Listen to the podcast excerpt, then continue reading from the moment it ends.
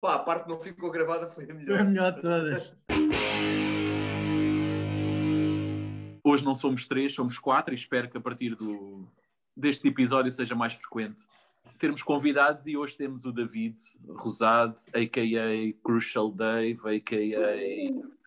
um pioneiro do podcast em Portugal. Podemos começar com como acabámos o primeiro episódio, que não é o piloto. Uh, partimos aqui em 2021, a seguir a um ano de pausa, pelo menos de concertos, em que houve muitos lançamentos e ou alguns lançamentos, especialmente com o pessoal mais velho. Falámos uhum. dos Buell, falámos dos Concert Elevation e de, de outras bandas. Dos Change, falámos dos Change. Não, mas é simples. 2021, 2020, coronavírus, o hardcore não morreu, como é óbvio, mas parou. E nós estávamos a falar de como é que vai ser agora o regresso. O que é, uhum. o que, é que vai acontecer a partir de agora. E era fixe ter alguém como tu que teve, que teve que fez bandas durante o confinamento, que lançou discos durante o confinamento, nós também falámos desse tipo de coisas, e como é que vês a cena agora aí para a frente? Se, se as coisas vão voltar em grande, se vai ficar tudo na mesma, se vai ser pior? E era ter assim um bocado uma, uma visão de fora. Eu acho que, pronto, eu não, não, não fiz bandas no confinamento, porque as cenas já estavam todas, uh, já tinham começado antes, Hum. Uh, nós é que demoramos um tempo a, depois a gravar o resto e a, o confinamento veio ajudar a, a acabar a gravação.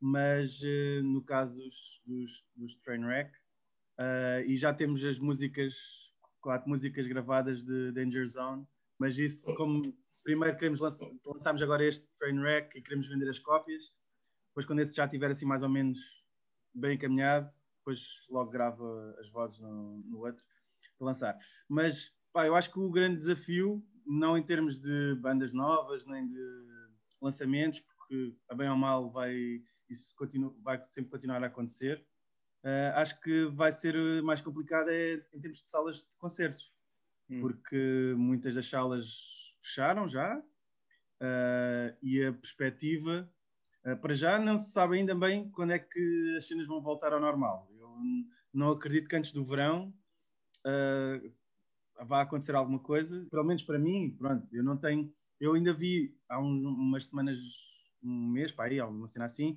vi um concerto na Associação de Músicos em Faro, dos Contra-Ataque. Ah, eu vi sentado. Eu vi, no... Odeio de... essa merda. Não, mano. Não. Pá, concertos de hardcore sentado, não sei se é não. a melhor cena. Não, não, de todo. Se bem que uh, pá, um gajo é mais velho e os joelhos agradecem. Não, mano. Não, mano, não, mano, tudo errado, tudo errado nisso, mano. Tudo errado, mano. Estás tá, é tá, tá, a mexer numa vaca sagrada, mano. Tudo errado, mano. Como é que isso aconteceu? Da associação conseguir fazer esses concertos? Pá, a associação tem feito sempre. Pá, agora está lá um sócio novo a explorar o bar uh, e ele está cheio de pica para dinamizar a cena. Hum. Uh, e consoante as, as diretrizes da, da DGS, né?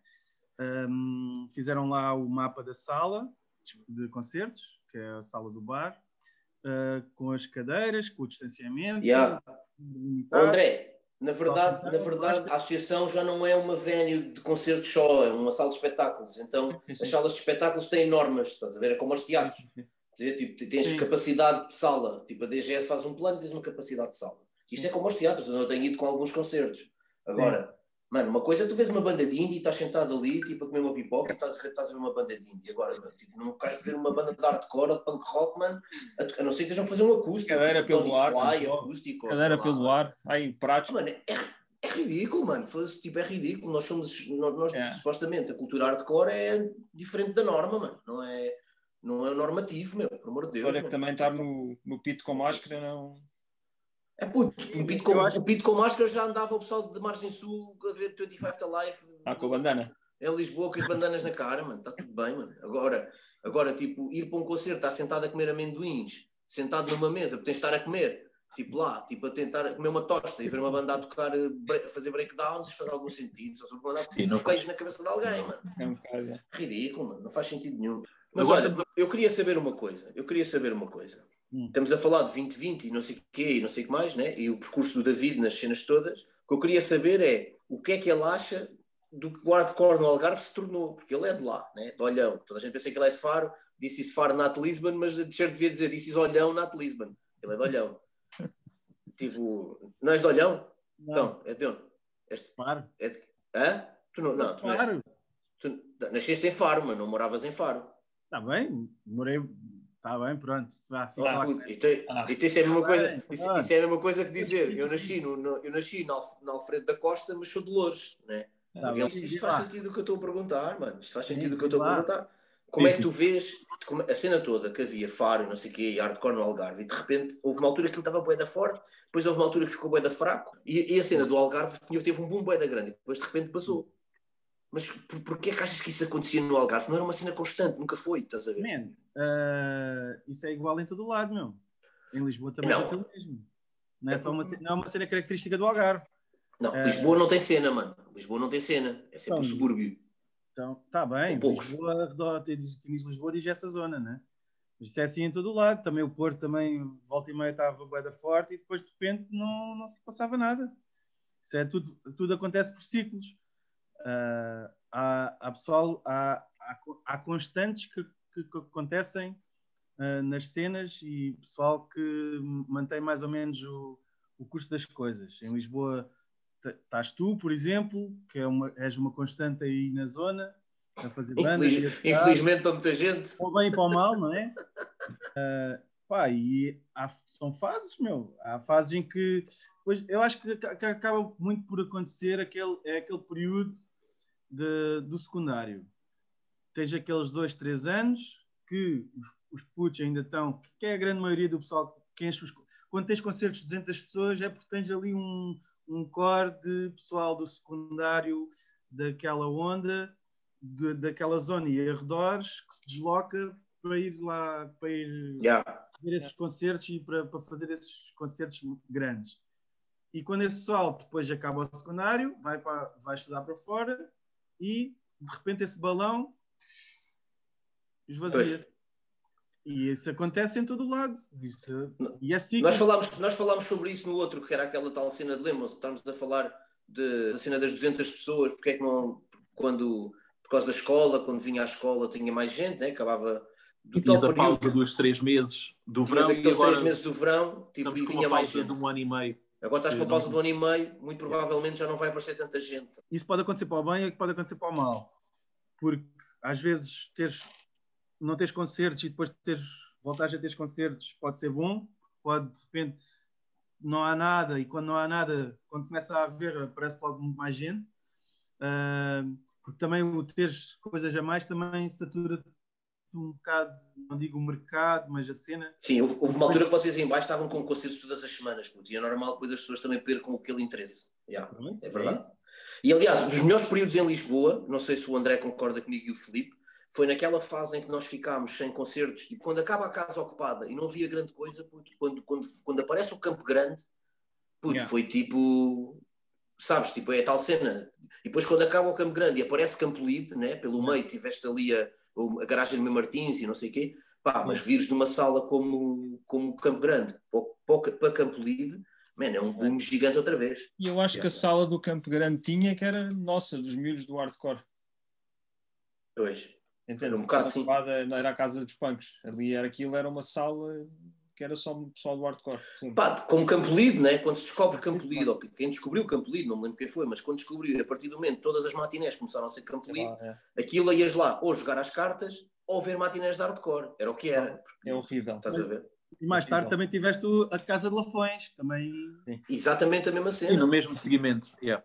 Não, É no mas mesmo em todas estas, se tu fores a ver, em todas estas transições de, de eras associadas a uma sala, tu tiveste sempre bandas que transitaram. Se tu fores a ver, imagina, Fora da Glória começou no, no Campo Grande, apesar de ter dado só um concerto, e depois foi em Campo Lido. E tinhas uma espécie de uma banda, não quer chamar uma banda âncora, que chamava mais gente e que, por arrasto das bandas que, mais pequenas que abriam, ganhavam um público novo.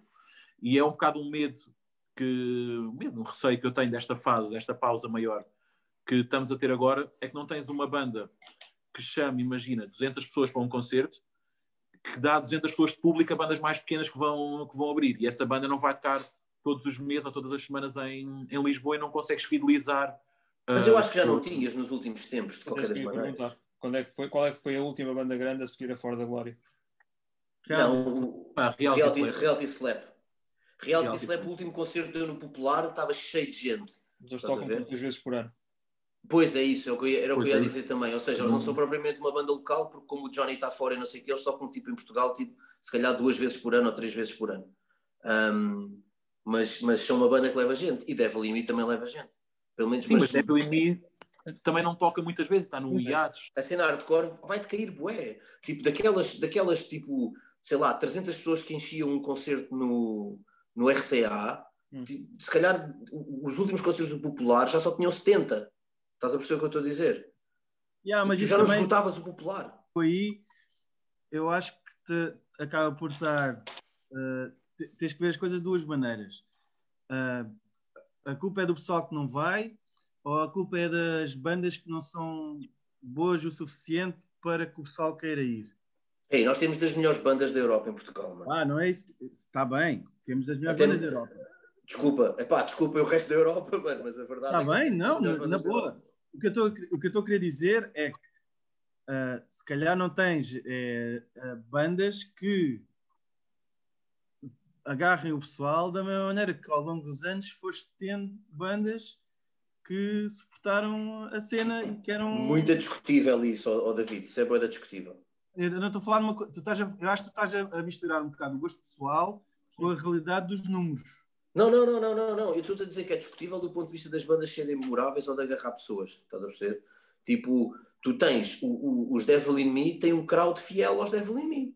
A, a cena que eu acho é que na altura, quando nós começámos a ouvir música e a, a pertencer ao hardcore ou whatever, a identificarmos com a cena, tu tinhas uh, as, as, um, o pessoal que ouvia uh, este tipo de música alternativa, tinhas os metaleiros que só ouviam metal, tinhas o pessoal do hardcore que só ouvia hardcore, tinhas o pessoal, os punks que só ouviam punk. Hoje em dia, os putos passam do, de ouvir, se calhar, uma música, um single que eles ouvem numa playlist qualquer de, de uma banda de black metal e depois estão a ouvir uma cena pop que não tem nada a ver e depois estão a ouvir outra, outra coisa que não tem, não, tem não, não há um fio condutor entre as, entre as, entre as coisas. E, e, eu acho que já não há aquela cena de tu, tu, tu te identificares com uma, uma tribo, não é? Uma tribo social uh, e pertenceres. Agora tens, se calhar, outro tipo de tribos e que é, tens um leque muito mais abrangente. E, e, nada errado, nada de errado nisso. Atenção, isso não, bom, não, não, vamos estar aqui armados em velhos que nada de errado, por amor de Deus. Eu acho, é, eu acho é que hoje em dia, já se calhar tens putos que ouvem uma ou outra banda de hardcore ou uma, ou outra música de hardcore, mas não, não tens pessoal que pertença ou que se identifique para pertencer a uma comunidade como aconteceu na nossa altura quando começámos.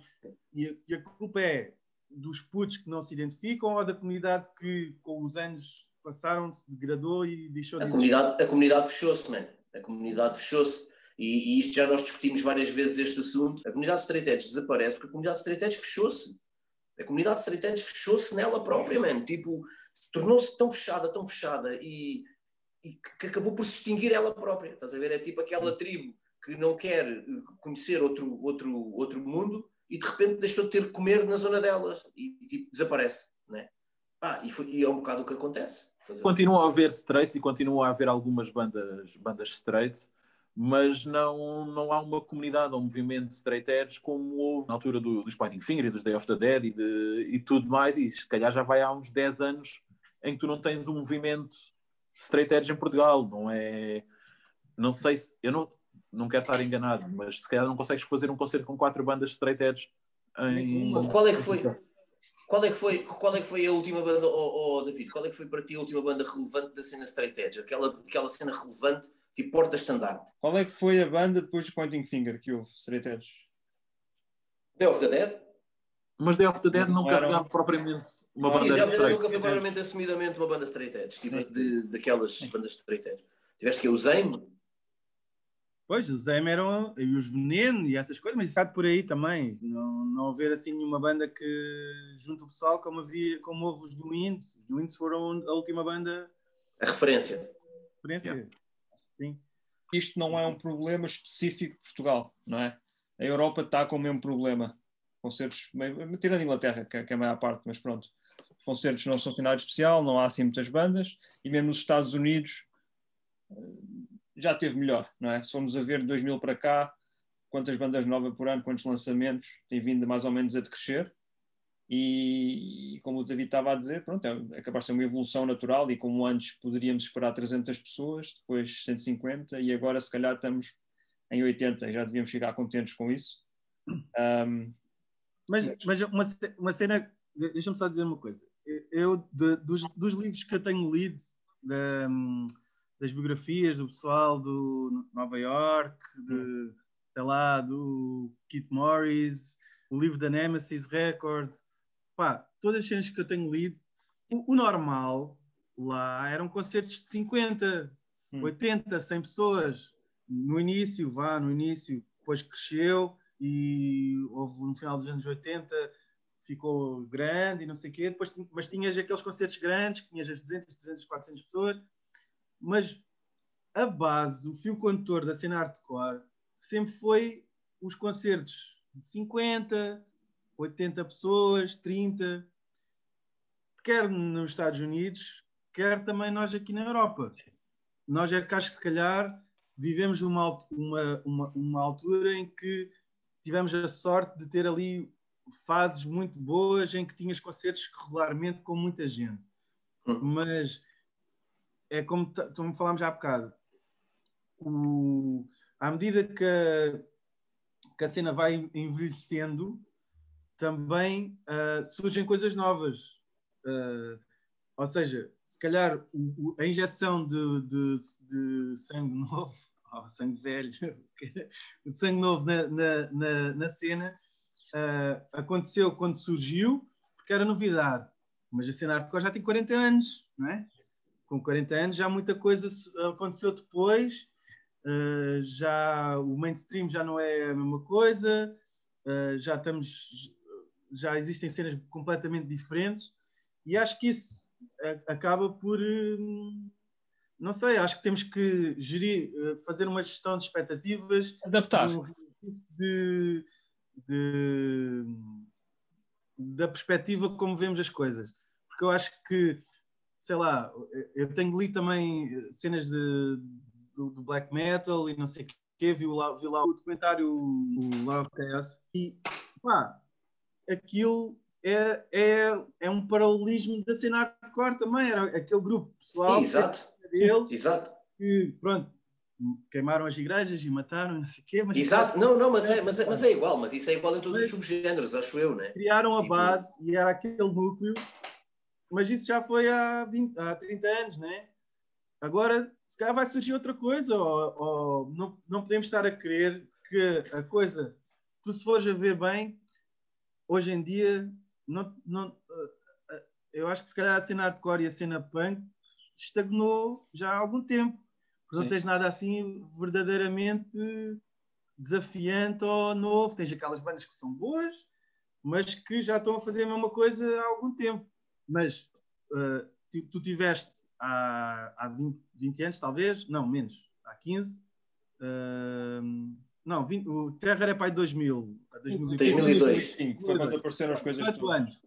Sim. 2002. Ficaram ali na fórmula dos Madball, ali, deram ali o toque e criaram um, uma nova vertente de, de hardcore moderno. Eles, eles criaram o blueprint para o hardcore moderno. O que eu acho interessante, olhando para trás, como, como, como velhos, é que o YouTube apareceu em 2005. As redes sociais apareceram em 2005 porque nós até essa altura tínhamos na internet também uma cena underground.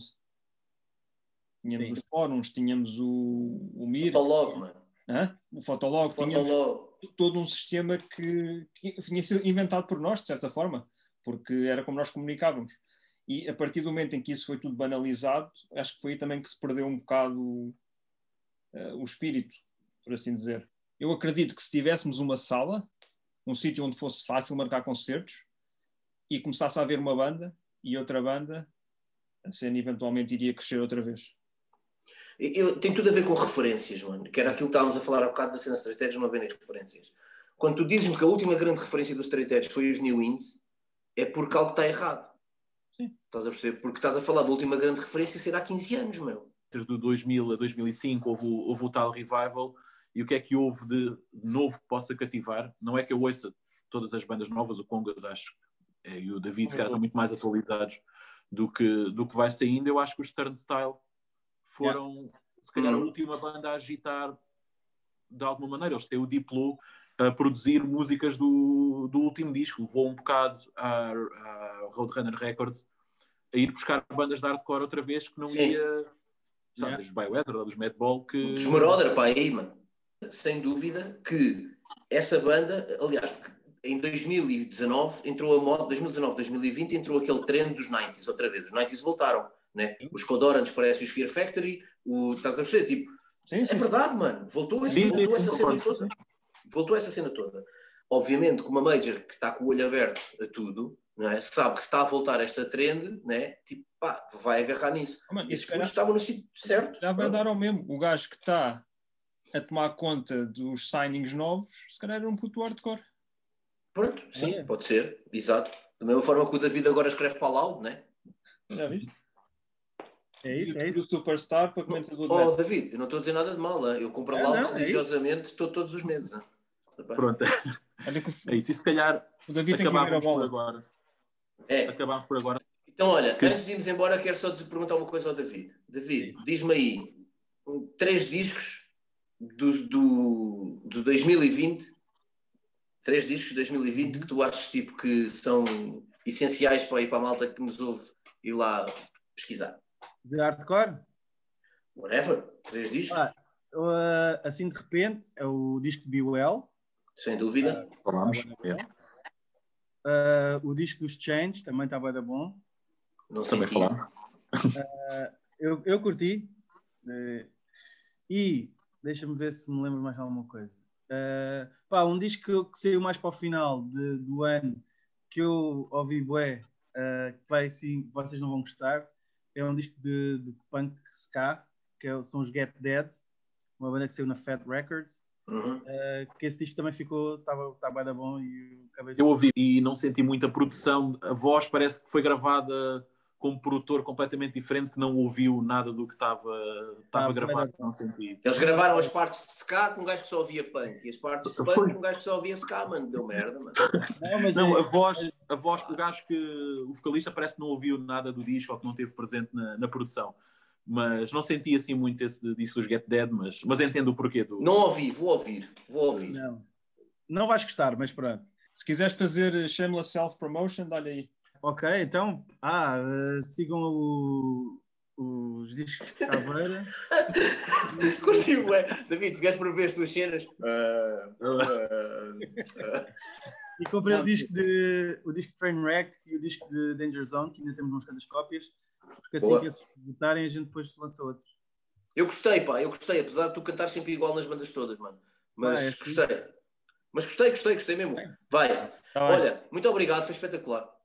Foi fixe. Vá. Vá, força. É assim? Quero-vos pedir desculpa por. Uh, eu, no primeiro episódio, a seguir ao piloto, eu digo que os Shen of Strand são One It Wonders e mantenho a minha opinião sobre os uniformes choice, mas, mas muda a minha opinião sobre, sobre o Chain of Strength. E, ah, vá e lá.